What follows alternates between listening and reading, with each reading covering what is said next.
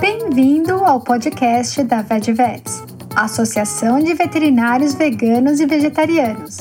Esse podcast é financiado pela ONG The Pollination Project, que tem a missão de dar suporte a projetos que visam disseminar com paixão as diversas comunidades espalhadas pelo mundo e assim beneficiar a todos. O objetivo da VetVets é promover a empatia e compaixão a todas as espécies de animais deste planeta. Abordamos os diversos dilemas éticos associados ao ensino e à prática da medicina veterinária. Estamos colocando esse debate na forma de podcast e você também encontra muitas informações na nossa página do Facebook, no nosso perfil do Instagram e também no nosso website www.vegevets.com.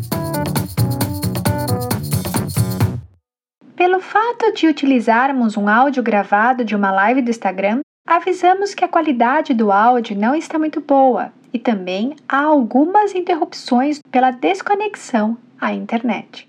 Nesse episódio, eu, Isabelle, conversei com os responsáveis pela iniciativa Bunny Lovers Brasil. E esse episódio aborda assuntos tais como a domesticação de coelhos, a percepção das pessoas de diferentes regiões e países em relação aos coelhos, a promoção da guarda responsável de coelhos e fortalecimento do vínculo das pessoas com esses animais. Cíntia, tá por aí? Cheguei. Oi, Cíntia. Boa tarde, boa noite. Tudo bem com você? Tudo bem, graças a Deus. Espero que vocês também estejam bem aí. E Cintia, agora é com você. Fale mais sobre seu papel de protetora, como, como aconteceu isso, como que você se juntou aí para ajudar os coelhos e entrar nessa causa, na causa animal? Bom, eu sou coelhover há 11 anos, né? Meu primeiro coelho eu comprei, na época eu não tinha ideia nenhuma de como existiam coelhos para adoção, que existiam coelhos abandonados né, no Brasil, eu nem imaginava que isso pudesse acontecer. Então ele, ele foi comprado, ele e o segundo, né? Meus dois primeiros coelhos foram comprados. E aí a gente começa a entrar nesse mundo, né? Nesse mundo de, de conhecer outras pessoas que têm coelhos, né? Porque na época eu não conhecia ninguém. E, uhum. e aí a gente vai né, se enredando aí na, na internet com o pessoal, conversando, acessando os grupos e tal. E aí eu, o ano passado, no final do ano passado, aliás, em 2014 eu fiz a minha página, né, que é Coisas de Coelho, primeiro, uhum. porque eu vi que tinha muita pouca informação, assim, séria aqui no Brasil assim, informação que com consistente, informação que fosse legal mesmo para coelhos, porque a maioria das coisas assim eu achava meio estranho e tal, e eu seguia muito a House Red Society, né?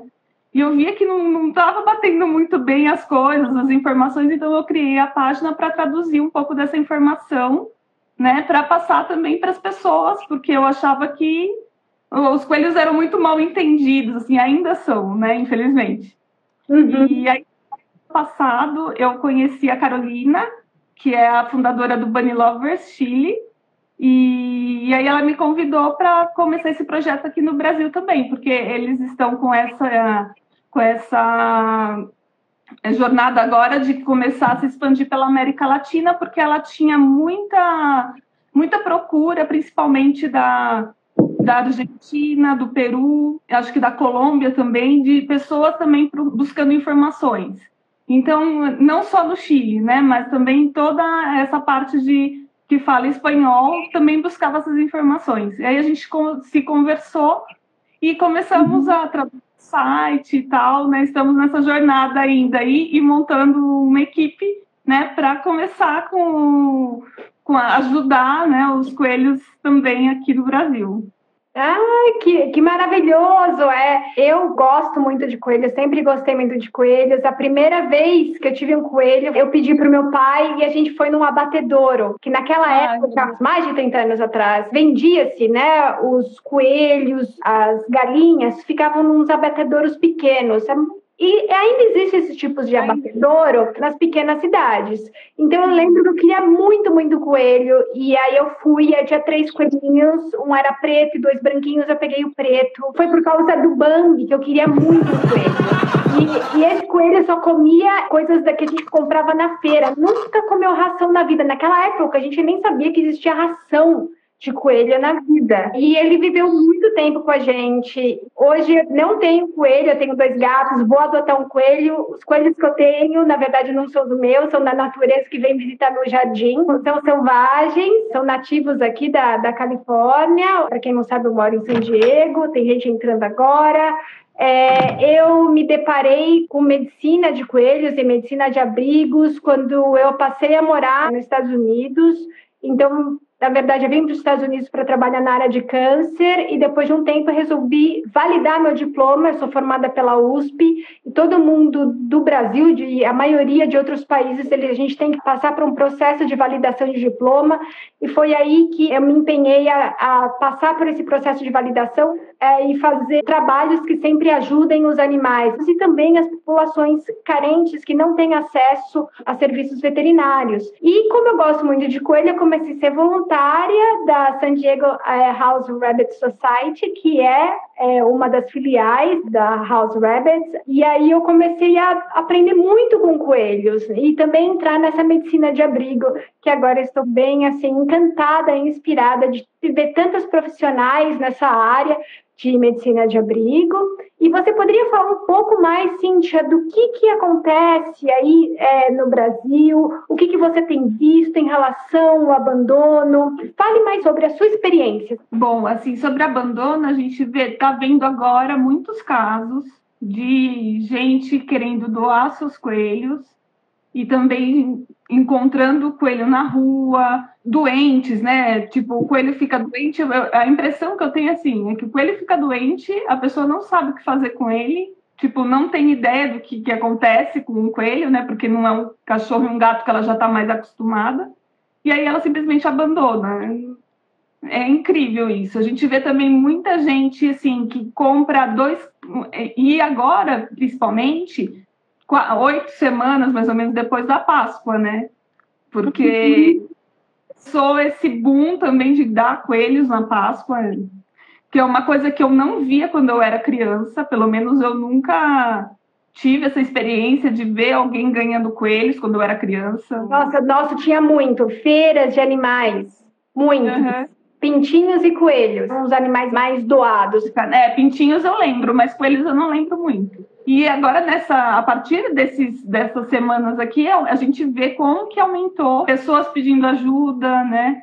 E também uh, pessoas encontrando coelhos na rua, né? A gente vê também muito, assim, uma situação que é muito comum: a pessoa compra dois coelhos, achando que são ou duas fêmeas ou dois machos, e na verdade são um casal. E aí esses coelhos não são castrados e quando depois de dois, três meses eles já têm dez coelhos, né? Uhum. E aí eles vão perdendo esse o controle né, da, da, situação e quando vê já tem 15, já tem 20 e aí eles vão atrás de ajuda. Aqui vai, tem, tem umas pessoas falando que encontraram, um dos coelhinhos foi encontrado, foi estava na rua, então é uma coisa bem comum. Às vezes eles jogam os coelhos em terrenos baldios e eles ficam lá se procriando, né? E, e quando você vai ver, tem mais de 10 coelhos no terreno. Uma outra uhum. coisa também que eu vi várias vezes é empresas que, sei lá, eu, eu acho que eles pega o coelhinho de casa, eu acho que eles, sei lá, alguém da empresa pega o coelhinho e fala, ah, vou levar lá para a empresa, né? Vou deixar lá no jardim da empresa. E aí os coelhos se, pro, se procriam, vira aquele monte de coelho dentro da empresa. Eu tenho um amigo que trabalha numa empresa que, aliás, tem coelhos na empresa. E aí os coelhos vão para a rua, vão são atropelados e incrível assim. A gente tem um mito que o coelho ele é um animal para iniciante. Ah, você quer ter um gato e cachorro? Ah, então por que não tem esse coelho? Então, sempre a gente fala que o coelho até underdog. Underdog é quando está inferior a tudo. Então, vamos pegar um coelho. Vamos pegar um coelho. Você quer ter um cavalo? Ah, não. Vamos pegar um coelho que é muito parecido, comem a mesma coisa. Eles acham que vive pouco também. Exato. Tem esse mito, né? É o mito de ser de ser um animal fácil.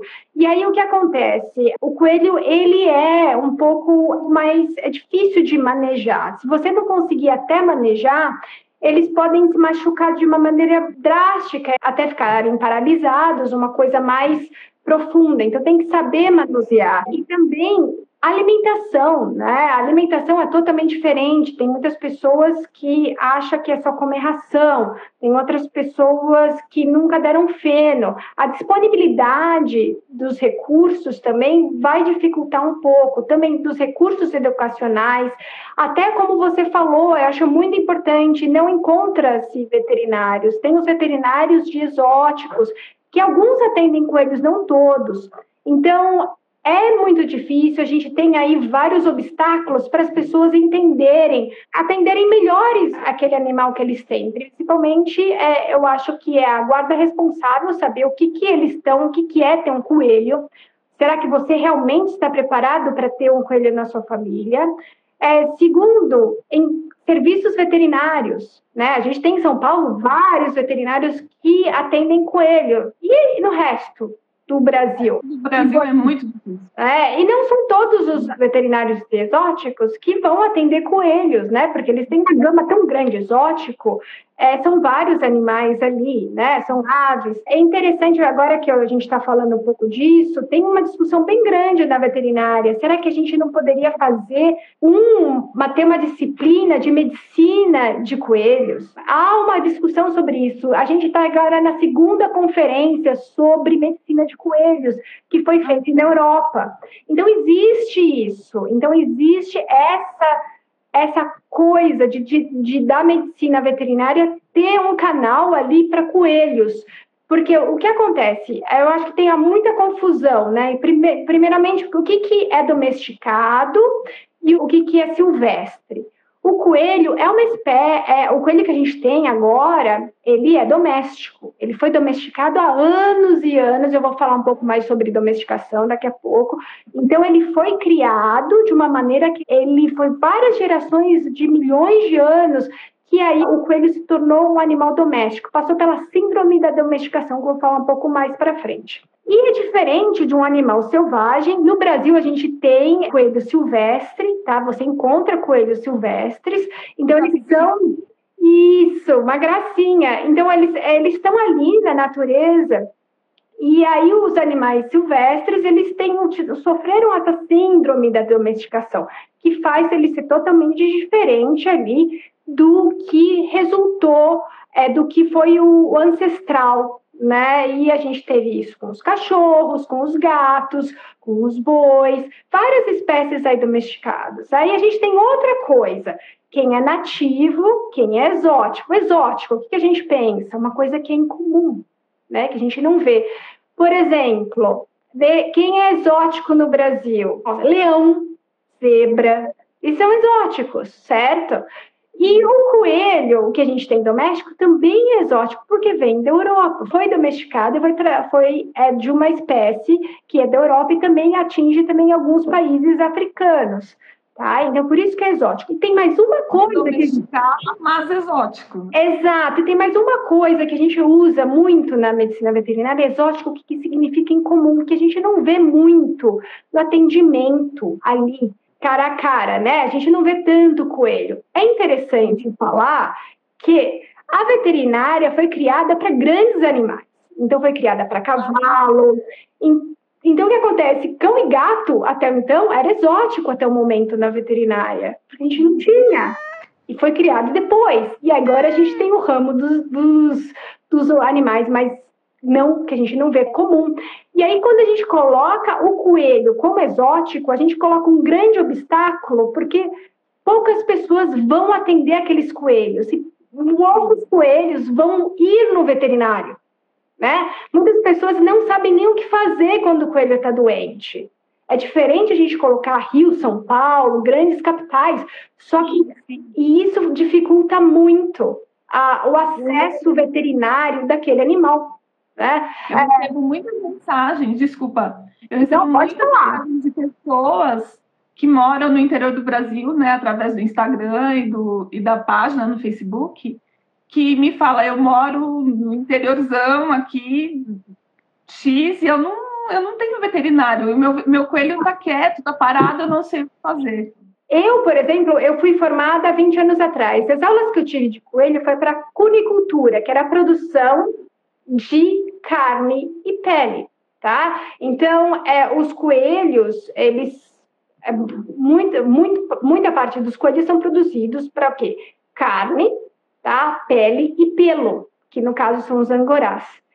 Claro que tem uma grande linha que é a PET, que aí o que você que fez, é, a gente tem diversas raças aí que a gente vai falar um pouquinho mais, e o mercado existe, tem até é, exposições de coelho, como existe de cães e gatos, que aí é a criação aí e a comercialização de coelhos que a gente vê intensamente de, dessas raças menores, né, que não são as, as raças que foram criadas para carne, no caso Califórnia e tantos outros uh, coelhos, né, são é, Cíntia, você quer falar mais alguma coisa que você acha importante falar da, da sua experiência é, nesse ramo de abandono? Voltando naquela questão de que os coelhos não são muito compreendidos, ainda também há muito, não assim, não na parte do abandono, mas da posse mesmo responsável, porque as pessoas deixam, acham que coelho é animal de gaiola.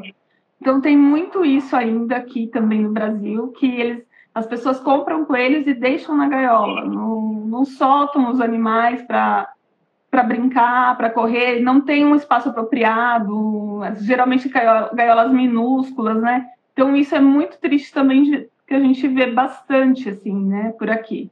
É, uma das coisas que essa associação é porque, como a gente é introduzido com coelho, é nas gaiolas e nas gaiolas que são para produção de animal. Então, geralmente aquelas gaiolas elas são aramadas, né? Uhum. Que o coelho, na verdade, ele não vai ficar muito tempo. Para coelho, gaiolas aramadas é bem ruim. Por quê? Porque é diferente do cão e gato, o coelho não tem os coxinhos, não tem as almofadinhas, é direto no chão. Então, o que acontece? Se tiver um, um, piso também muito duro ou gaiola, você vai ter muita abrasão e, e, eles vão começar a machucar as patinhas. É diferente né, do que a gente vê em cães e gatos. Por isso que é muito importante ver onde o coelho está tá pisando. E tem que sempre estar uma superfície ali um pouco mais fofa, seria. Né? Não tão lisa, né, também. Não tão lisa, porque senão eles, eles não eles começam a eles eles começam a deslizar e não é confortável. Isso também vai é, deixar o coelho mais estressado e ansioso. E uma das coisas interessantes que a gente estava conversando antes, o que acontece é que as, muitas vezes a produção de coelho ela é uma produção pequena, né? Tanto para pet quanto para carne nos Estados Unidos e também no Brasil também é muito parecido, porque não todo mundo come coelho, não todo mundo, a gente não vê isso. Então são pequenos lugares, só que ah, existe aí uma produção industrial, principalmente principalmente nos países europeus e na China, onde é larga escala, as pessoas realmente elas consomem carne e pele de coelhos. Existem isso. Eu acho que é importante ter isso na cabeça na hora que a gente está falando sobre posse responsável, na hora que a gente dá um coelho para alguém ou na hora que a pessoa está adotando, se essa pessoa depois, de, certo, por algum motivo, dá para outra pessoa, a gente não sabe o que vai acontecer na, na vida do coelho. Porque, porque, na verdade, ele é, por alguns, é diferente de cão e gato. Uhum. Né? Uhum. Então, é muito, é um obstáculo aí que todo protetor de coelho tem que ter em mente. É diferente do cão e gato. Se a gente pega a, a domesticação do coelho, o coelho, na verdade, tem, tem gente que é, até então acreditava-se que coelho foi, é, começou a ser domesticado há 1.400 anos atrás. Só que aí veio um, veio um, um estudo bem interessante que viu que não, é muito mais, tem muito mais 17 mil anos atrás, a 12 mil anos atrás, que isso aconteceu muito, muito antes. E tem aquela lenda que o Papa falou que durante a, a quarentena, é quarentena antes da Páscoa? Quaresma. Quaresma, exato, confundindo. Quaresma. Na quaresma, é, você poderia comer aí os, os filhotinhos de coelho, porque é igual peixe. Na verdade, isso foi traduzido, foi mal interpretado, não foi isso. Na verdade, foi um bispo que fez uma nota falando que uma pessoa morreu comendo um coelho jovem.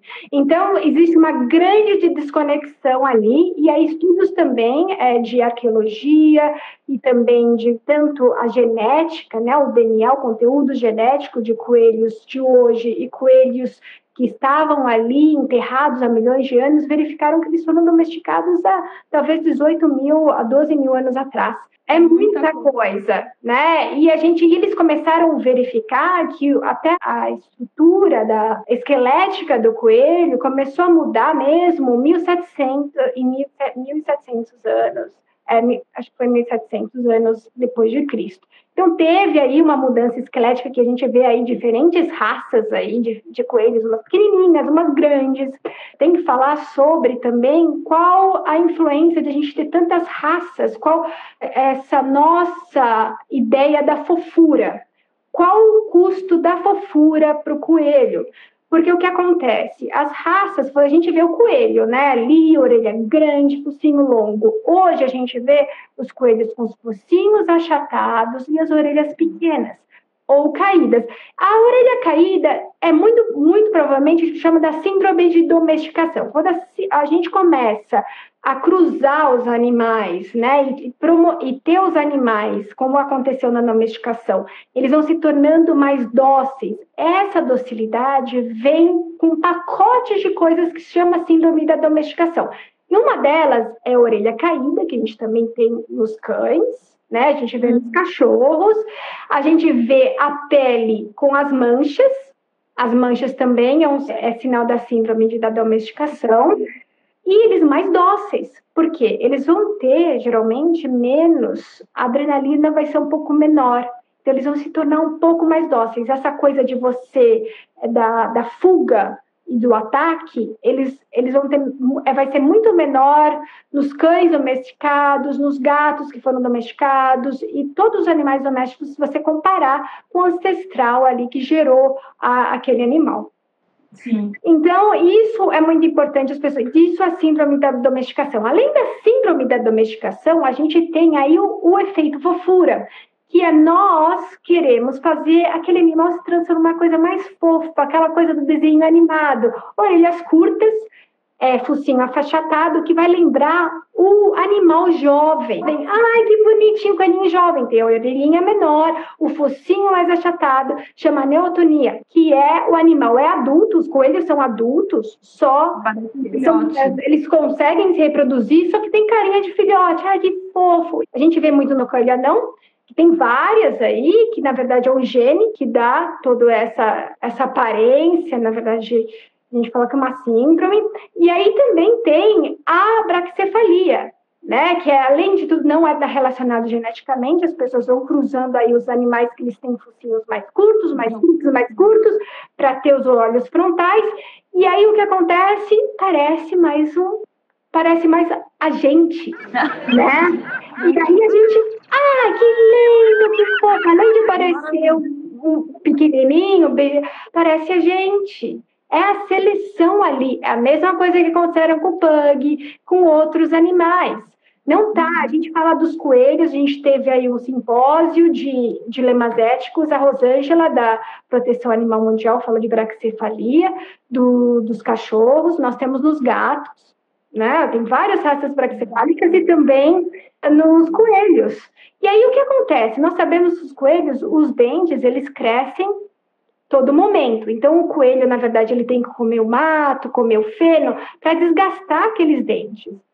Então eles têm normalmente. Quando você tem a, a braquicefalia, os dentes vão se encavalar. Então há a possibilidade de ter uma má oclusão dos, dos dentes não ficarem é, sobrepostos é muito grande e eles começam a crescer de uma forma desordenada e machuca. E isso, você, é, se um coelho vai ter, muito provavelmente você vai ter que ir no veterinário com muita frequência para ver se aqueles dentes vão ter que ser, o coelho vai ser anestesiado e esses, esses dentes vão ter que ser aí alinhados, tá? Então, então, essa grande é o preço da fofura dos coelhos. E, geralmente são essas raças, né, que tem esse focinho mais curto, que tem mais problema com os dentes, né? Exato. E lembrando da orelha, a orelha, ela, ela é muito importante para o coelho também, porque é uma forma dele dissipar o calor.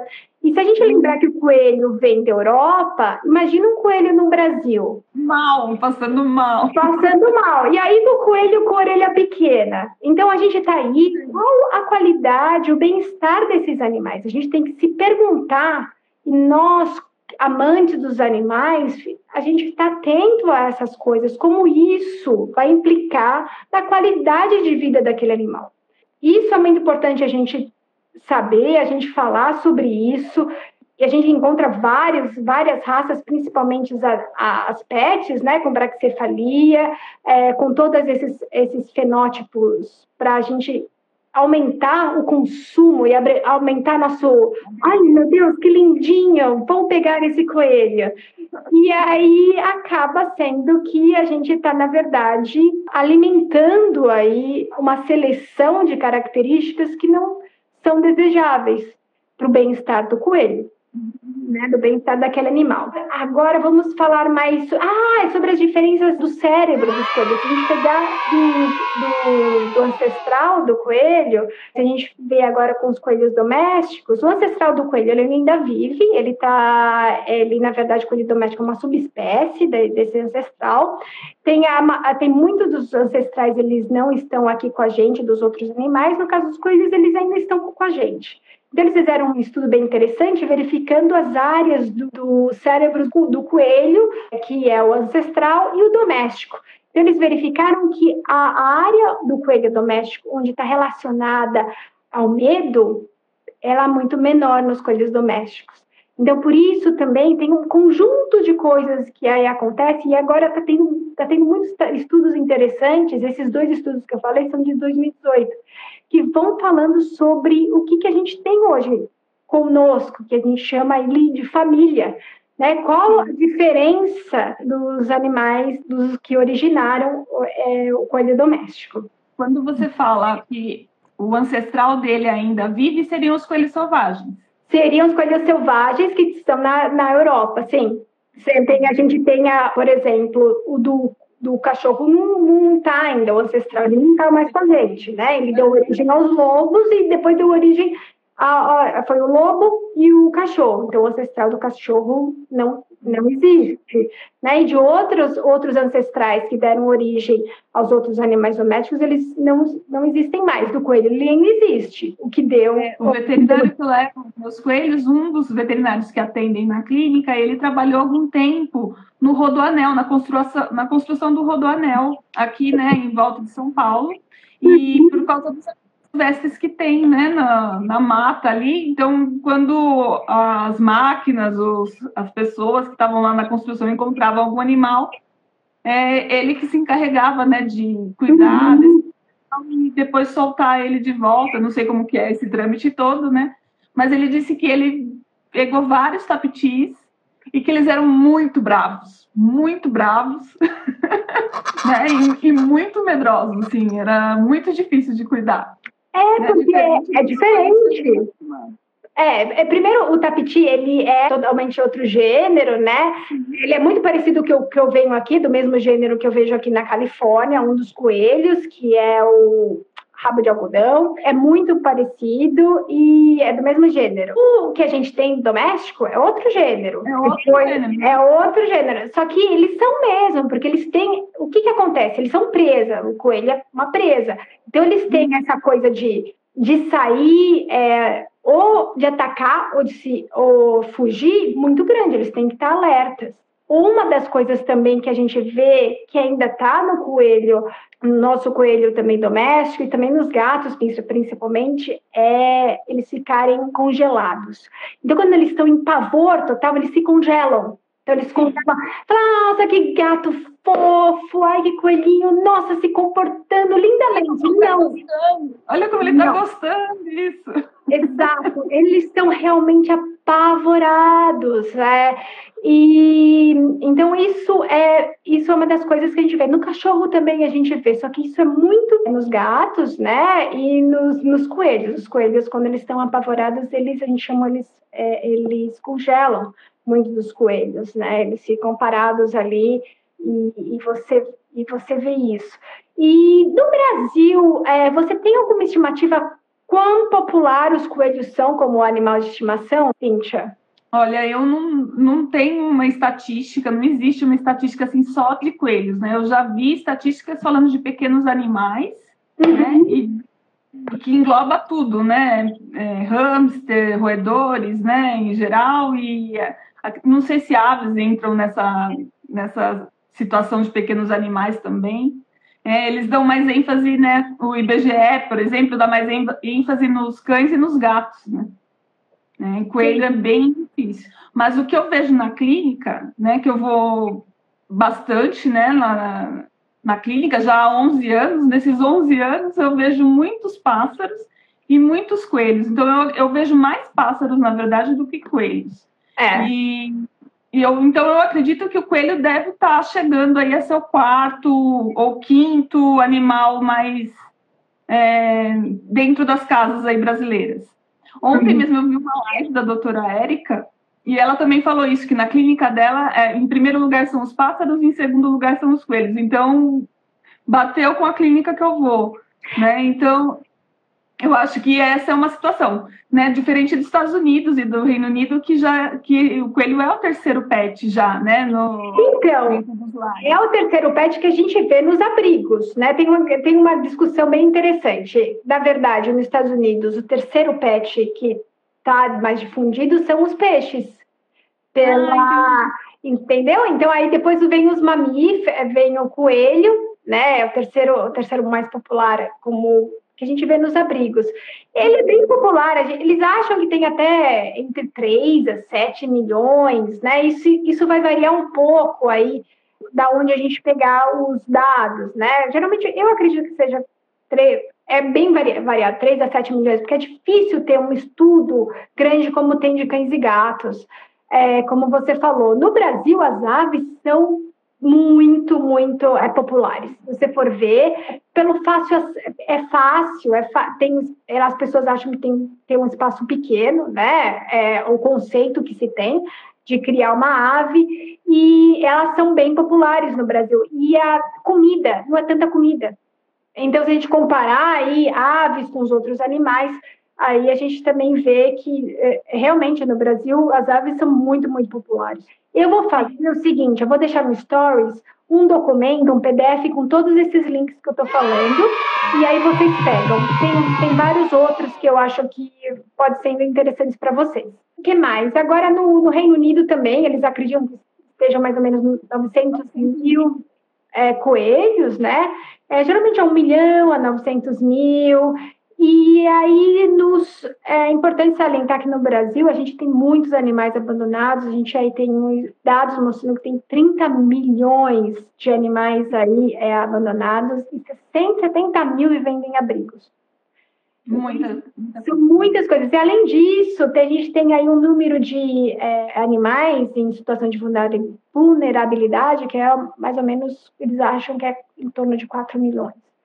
Então, a gente tem aí uma grande necessidade de a gente falar sobre como a gente tratar melhor esses animais, como a gente pode pro, prover uma vida melhor a esses animais, a gente conhecer os, um dos os obstáculos que é empregar os coelhos como membros da família, que a maior parte deles é a, a própria Páscoa, né, que vende esses animais ali e as pessoas, por impulsividade, adquirem. E interessante que a própria Páscoa, ela salva alguns coelhos de serem de serem comidos, porque a gente tem a, a síndrome da Páscoa, que muitas pessoas, elas, por, verem um coelho tão bonitinho, elas acabam não comprando coelho. E é interessante que quem é, é tutor de coelho, ela, eles são tão engajados, as pessoas, elas realmente, elas, elas, elas têm aí, elas se engajam com várias causas, elas vão, no, no vão nos supermercados, para os supermercados pararem de vender carne de coelho. Existe aí, eles são muito, muito engajados, como cães e gatos, e eles estão aí. E eles são, eles não têm um estereótipo, né? Eles estão, eles são de tudo quanto é jeito. Tem aqui pessoas é, veteranos do exército que tem é, é, ONGs de resgate de coelhos. A gente vê uma diversidade muito grande. Quem são os tutores de coelho? E isso é muito interessante. Eu vejo como sendo vegana, eu vejo um grande número de veganos que eles eles vão para essa causa de coelhos por causa dos coelhos. Eles ah, eu reparei isso também que muita gente, muito vegano, é, vai festa do coelho porque ele não vai ter aquele problema de ter carne em casa, né, para dar para o gato e para o cachorro, né, que são carnívoros, né. Exato. É totalmente herbívoro. Então eu já vi que tem muita gente que vai para essa área mesmo e muita gente que se torna vegetariana por causa do coelho, né? Que a partir do momento que tem um coelho como pet, ele começa a ver que tipo eu esse coelho poderia ser comido, né? E, e, aí acaba virando vegetariano. Eu vejo muito isso mesmo nos grupos. Uhum, porque é um questionamento, né? Qual a diferença daquele coelho que está ali e aquele coelho que está sendo vendido no supermercado? Eu, aquele coelho, quando a gente pega, é, compra alguma coisa, tá lá, é, é pelo de angorá, é, então existe, a gente começa a se questionar muito quando a gente tem esses esses animais que são aí tem um estão em, a gente percebe eles de forma diferente do cão gato, por isso a gente eu falo a gente que está no, no é, aqui na no Ocidente, né? Então a gente tem os cães e gatos como é, membros da família e aí o, o coelho está naquela coisa que é animal de laboratório, que também está ali para produzir pele. É, a gente é, produzir pelo, carne, também ele é tido como peste. Né? Se a gente for ver em vários outros lugares, a gente tem aí o coelho como peste, e, e aqui também as pessoas caçam coelho né? Nos Estados Unidos caçam coelho, e é uma coisa assim, na Europa também. Você vê em filmes, o que, que você vê? A pessoa sempre lá com o espeto com coelho, né? É, é bem. É, isso a gente tem na no, a, a gente tem isso né, no nosso inconsciente. É claro que essa coisa fofura do coelho, por um momento, salva os coelhos, só que, por outro lado, coloca eles para serem para usarem essas características da fofura e maximizar, e nisso a gente não pensa mais no bem-estar do coelho. Né? Então, tem aí, é, principalmente os veterinários é, britânicos, eles questionam muito, e tem uma fundação só de bem-estar de coelho, onde eles falam sobre isso, onde tem veterinários que se ligam nesse, nessa associação para ter uma clínica amigável a coelho, né? Então, aí são, são clínicas que são amigáveis a coelho, e também eles estão preocupados com bem-estar, então, eles discutem bastante esse problema da braxicefalia em coelhos que é muito interessante, porque eu acho que a gente está nessa onda da veterinária que é, é, bem, bem interessante e a gente e a veterinária muda cada dia, que a gente não é só responsável pelo animal que é nosso paciente, sim para os animais em geral. Então isso é muito importante.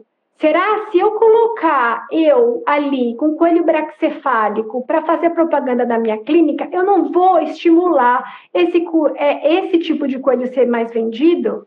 Uhum. Então, tudo isso, todas as nossas pequenas ações, como vai ser interpretado pelas pessoas e como isso vai estimular esse comércio.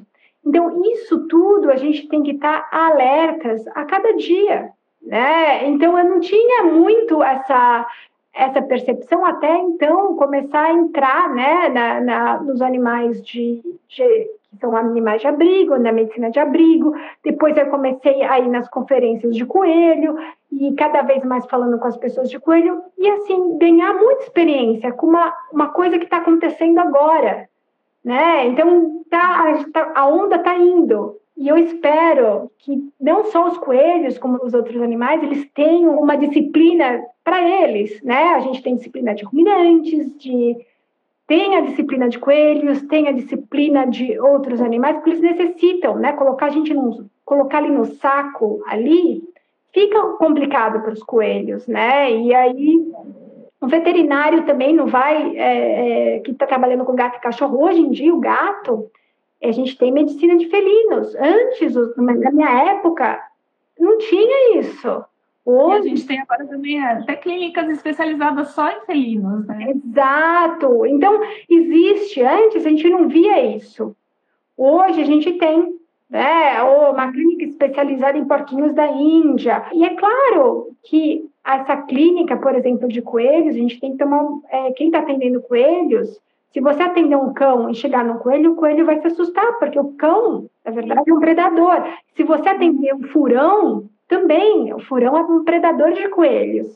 Então, Mesmo tudo... cheiro ali na clínica já deixa, já deixa ele estressado, né? Deixa, e como né, você providenciar um ambiente agradável para eles, né? É, e também falar alto, gato, principalmente coelho, falar alto, fazer bagunça, eles se assustam, né? E o, o coelho é uma presa. Então, é, eu acho que isso diferencia muito dos cães e gatos. Por mais que ele é domesticado, é diferente do, do ancestral dele, que é selvagem, ele ainda tem esse essa coisa de, de se assustar e de reagir muito grande. Sim, deixa eu ver se tem algumas perguntas aqui. É, ah, está falando que ah, os fabricantes de ração já estão entendendo essa necessidade da especificação da, da ração. O que, que você acha, Cíntia? Qual é a sua visão aí das rações é, que estão no Brasil? É, há 11 anos atrás, a gente não tinha, a gente só tinha aquelas rações de engorda e. Ainda são vendidas e que muita gente compra, infelizmente, para dar para os coelhos de estimação, mas que são rações que vão apenas é, seria para alguns meses só daquele coelho, não para ele viver anos, né? E também para ganhar peso rápido, que é essa que é a, que é a intenção dessas rações, né? E já o meu veterinário já comentou comigo também que às vezes eles pegam ração de cavalo e, e também põem a granel para vender para coelho essas rações a granel, às vezes, não são rações para coelho, são rações para cavalo que são vendidas para coelho. Tá. E hoje a gente já tem é, marcas específicas só para coelhos, porque há 11 anos atrás a gente tinha apenas uma marca, mas ela já era, ela era para coelhos, roedores e, e chinchilas. Era coelhos, porquinhos da Índia e chinchilas. Então, ela misturava tudo, e ela ainda existe, né? Mas é, misturar tudo num, num pacote só, né? Várias espécies num pacote só. Tínhamos essa ração e tínhamos as rações de engorda para coelho. Aí hoje a gente já tem rações específicas só para coelhos mesmo, né? Que a gente vê lá na, na embalagem que é só para coelhos, né? Então uhum. eu acho que está começando a melhorar essa questão da, das rações mesmo aqui no Brasil. Assim, nos últimos, sei lá, quatro, cinco anos, vai. Entendi.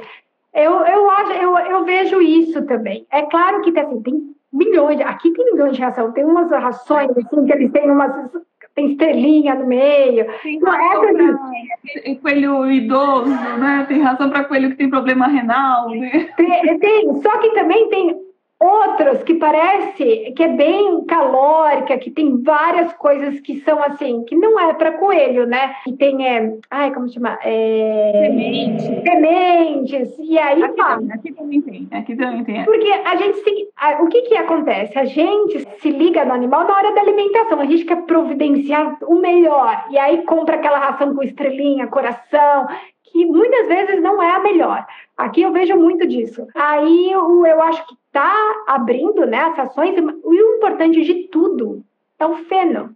É, a, o feno tem que ser importante. É claro que o feno vai variar de região para região. O que eu encontro na América do Norte, eu não vou encontrar na América do Sul, porque não vai crescer. Né? A minha, a minha vontade era tanto ter o Timothy aqui. É, só que tem outras, né?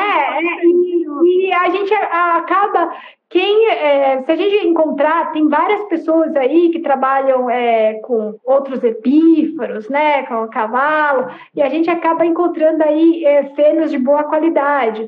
É claro que a gente vai ter que tomar cuidado, por exemplo, alfafa. Feno de alfafa, geralmente para coelhos é, adultos, ele não é recomendável porque tem muita proteína e tem muito cálcio, né? Então, imagina, se você tá ali, o seu coelho não faz muito exercício, tá ali no apartamento, não tá numa não está numa propriedade grande. Você dá água só feno de alfafa, ele vai, vai começar a ganhar peso. Um dos grandes problemas com o coelho que a gente tem é o ganho de peso, porque as pessoas só dão ração também. E o coelho precisa de feno porque até pelos dentes dele.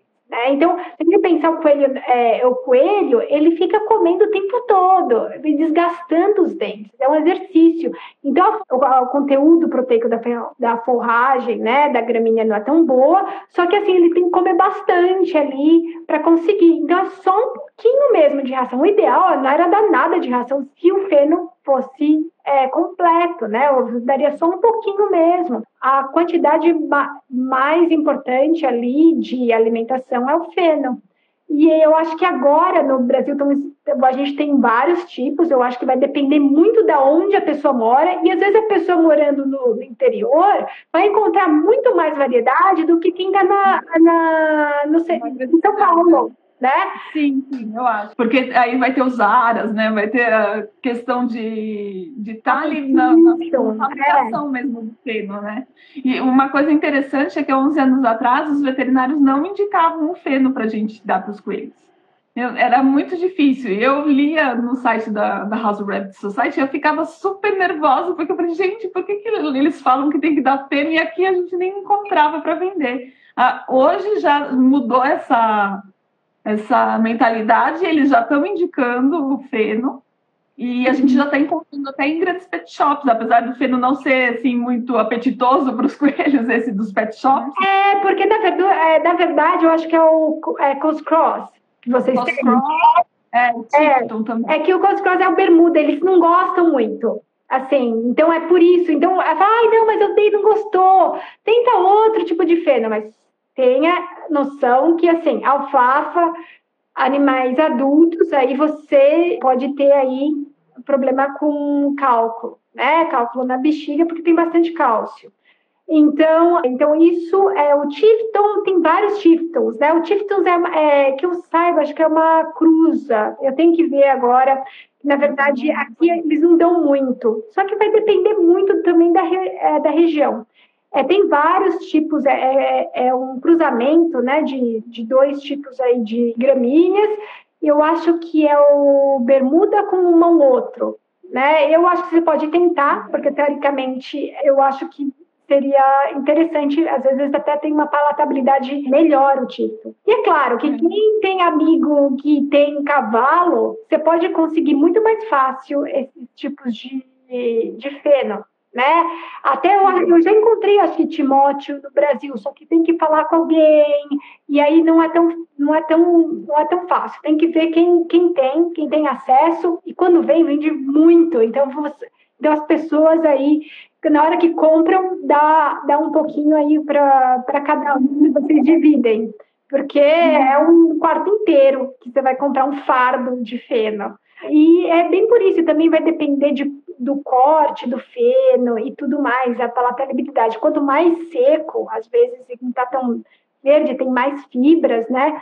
E aí, às vezes, o coelho não come muito, então tem que, tem que ir experimentando também, né? E é claro, tem que tomar cuidado com contaminação de feno com outras gramíneas, como braquiária, que não é, não é legal. Então, tem que tomar todos esses tipos de cuidado, né, e com, com os coelhinhos. E hoje eu acho que a gente está aí com tanta informação legal. Acho parabéns, é, Cíntia, por sabe, por estar tá aí com a gente e obrigada por você estar tá aqui é, e falar sobre coelhos. E é claro, é, a gente vai é, falar mais sobre isso. Acho que tem vários, vários temas. A gente pode falar de comportamento de coelhos. É, eu acho que na próxima quarta-feira eu vou falar sobre medicina de abrigo, medicina de abrigo é, de coelhos, né, de uma forma sem estresse e, e, amigável aos coelhos. Cíntia, quer falar mais alguma coisa? A gente tem quatro minutos. eu quero agradecer seu convite, fiquei muito feliz, né? Muito feliz mesmo de conversar com você. E, e, eu espero que, que os coelhos tenham uma melhor qualidade de vida aí, né, com toda a informação que a gente está divulgando, que a gente consiga né, atingir mais e mais tutores, né, para que eles possam mesmo ajudar esses coelhinhos a, a viver bem e entender né, esse animal que ainda é meio né, desconhecido aí da, da, da maioria da população. Né? É, eu, eu acho que, na verdade, a gente é interessante colocar as informações para as pessoas, para a gente entender melhor, né, os animais. O que acontece, principalmente com os coelhos, as pessoas, ah, eu quero ter um cachorro, aí pega um coelho, aí o coelho não gosta de colo, pelo próprio jeito dele. Então, o que é legal do coelho é tratar ele como coelho né? Você sentar do lado dele, ele vem, aí ele começa a se aproximar. É tão lindo ver isso, é tão lindo ver as pessoas interagindo com o coelho, essa coisa de pegar né, o animal e abraçar o gato, não gosta muito não. Você vê os gatos, até que quando a gente começa a ver o comportamento e toda a linguagem corporal, você vê, nossa, esse gato não tá gostando muito. E a mesma coisa os coelhos. Cíntia, para terminar. Ah, obrigada, eu só tenho a agradecer. Obrigada por escutar o episódio do nosso podcast. Espero que você tenha gostado. Se inscreva no nosso podcast para receber as atualizações dos nossos episódios. Veja também nossa página no Facebook e perfil no Instagram. Muito obrigada e até a próxima!